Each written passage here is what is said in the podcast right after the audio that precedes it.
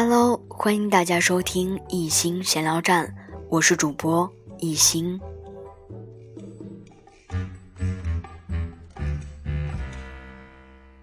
今天带给大家的是《十五岁上北大》专辑上篇第四章，在国关天马行空的日子。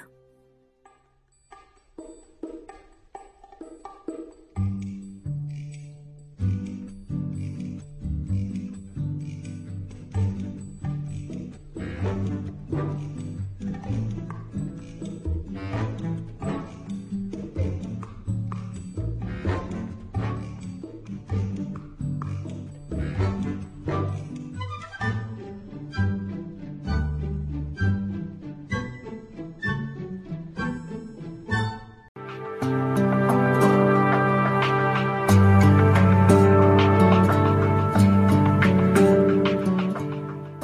学习国际关系专业的日子，是一段充满激情的快乐岁月。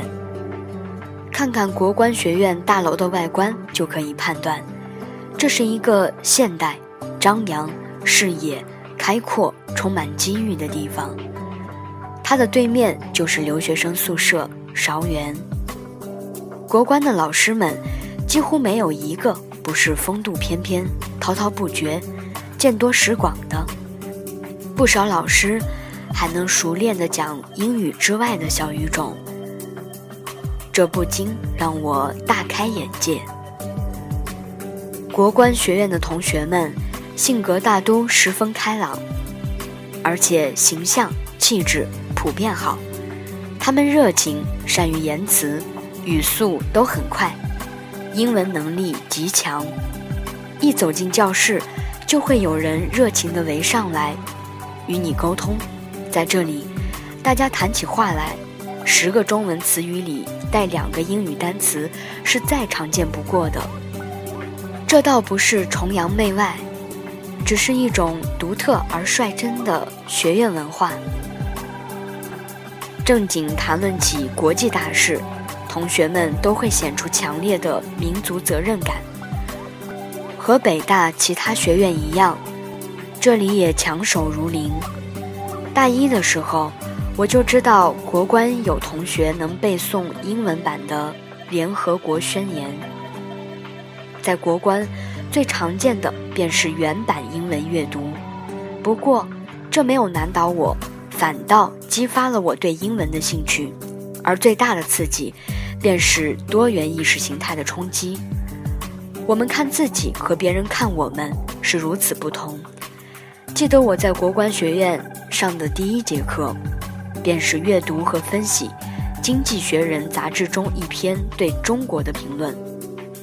初读此文会一惊，竟然还有持如此变态观点的作者，竟然有人敢冒天下之大不韪。但是仔细分析，却又发现这些论述并非毫无道理。于是我们不得不重塑自己的观点。张海滨教授开设的国际组织与国际关系课程，是对我全球观的重要启蒙。课堂很精彩，各种流派、观点、主义都是我闻所未闻的。但冷静下来，我又觉得很迷茫。这么多观点，到底哪种是对的呢？到底该怎么评价联合国的作用？于是，我在课下找到张教授。将自己的疑问和盘托出，张教授回答说：“大学的所有课程都是见仁见智的，你觉得哪种观点对呢？分析别人的观点，形成自己的认识，是我们学习的目的。”这番话让我茅塞顿开，原来对与错在于我的判断，原来我也可以有自己的认识。在国关，我们的精神是自由的。视野是开阔的，在这里，我学会了独立思考，形成自己的观点，把非黑即白的偏激变成兼容并蓄的吸纳。我感到，这种转变是一个人从幼稚走向成熟的重要一步，也是每位读者在大学中的必修课。作为原培的学生，我很快在国关游刃有余了。上课我积极发言，下课我主动找到老师请教问题。课外，我与同学们议论国际大事，还参加了北大模拟联合国协会。难以想象，在国关这个大舞台上，曾经沉闷的我心中的表达之门，竟在一瞬间打开了。我成为一个有见地的、有人气的人。我认不全国关的所有同学，但是大部分国关同学都知道，元培有个徐安琪，十几位外国留学生也都知道，安琪 is from 元培 program。北大的同学一大特点便是，他们看人，往往只看他人的优点，不看他人的缺点。他们善于肯定他人，并且很快能把他人的优点变成自己的优点。在这种良性的氛围中，人际交往是很轻松的，没有负面的情绪，没有太多的顾虑。每个人都在这样的环境中自由成长。相互汲取养分。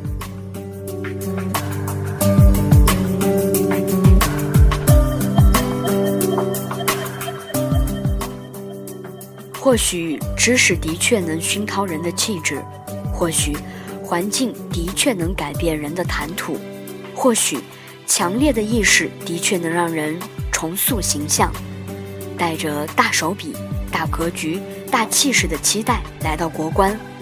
我很快变样了，一头披肩的中发，一张化了淡妆的有精神的脸，一副方框眼镜下一双神采飞扬的眼睛，一套按色系搭配好的服装，一双擦得黑亮的皮鞋，一口流利的英语，一种大气的举止，一身洋溢着的自信，见了人。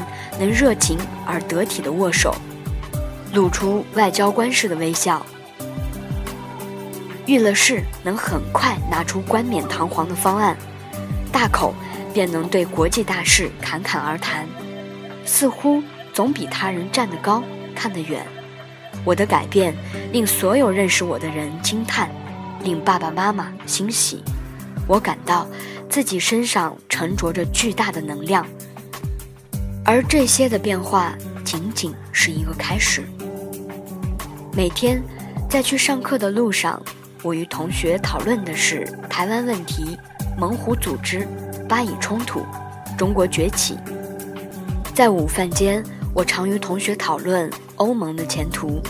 下课回宿舍的路上，我常与同学讨论联合国的作用、中非关系。我们常常把自己。假想成各国外交官或者联合国干事，尽管我们讨论的国际问题都很严峻，但这丝毫不妨碍我们指点全球、激昂文字的自豪与快乐。总之，每天的日子都天马行空、自由奔放，不亦乐乎。